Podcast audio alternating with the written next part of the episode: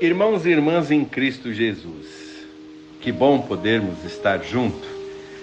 Capítulo 1 do evangelista Lucas. Até parece assim um pouco de contrassenso no meio da quaresma, nessa sexta-feira, a anunciação do Senhor. Porque nós temos uma visão um pouco distorcida de quaresma, todo mundo com semblante meio chateado, triste, porque nós entendemos penitência como sofrimento e não penitência como redenção. Entendemos pedir perdão como algo assim que nos humilha e não que nos deixa humilde e nos enaltece. Então, veja bem o evangelista de hoje, o trecho do evangelho de hoje. No sexto mês, o anjo Gabriel, enviado por Deus da cidade de Galileia a uma cidade de Nazaré, chega essa jovenzinha e fala assim: Bem-aventurada, feliz és tu, porque o Senhor viu graça. Olha que coisa linda, maravilhosa. Nós esquecemos que o Senhor nos visita a cada um de nós cotidianamente e diz essas palavras para nós. Fulano, fulana, olha, pelo batismo o Senhor nasce, é gerado pela, pela Sagrada Comunhão, ele nasce, ele é gerado na sua vida. Estamos grávidos do Senhor. E nós esquecemos disso. Parece que é algo distante. Parece que no tempo do, da quaresma é proibido ter essa alegria salvífica. É triste até pensarmos assim. Alegra-te, cheia de graça, o Senhor está contigo. Era para Maria, é para mim, é para você, nos sacramentos que recebemos.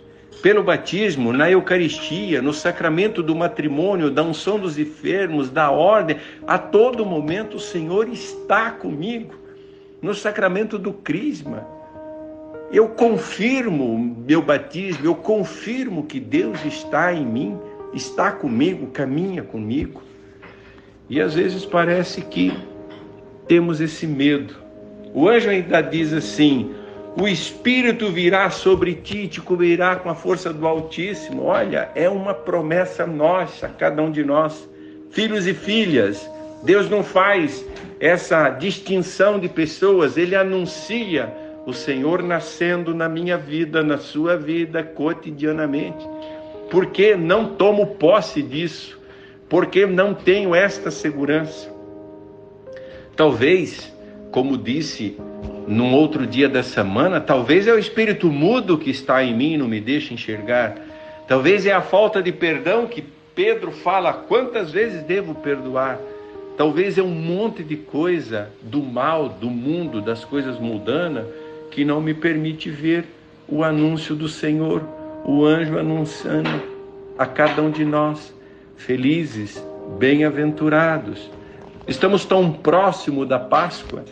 Esse domingo próximo agora, nós celebramos aquele já, mas ainda não, aquela alegria da ressurreição, mas ainda não presente, ainda não concreto. É como a mãe que, que espera aquele filho que gera em seu ventre, ela tem certeza absoluta da vida ali presente, mas ele ainda não está no meio dela conosco.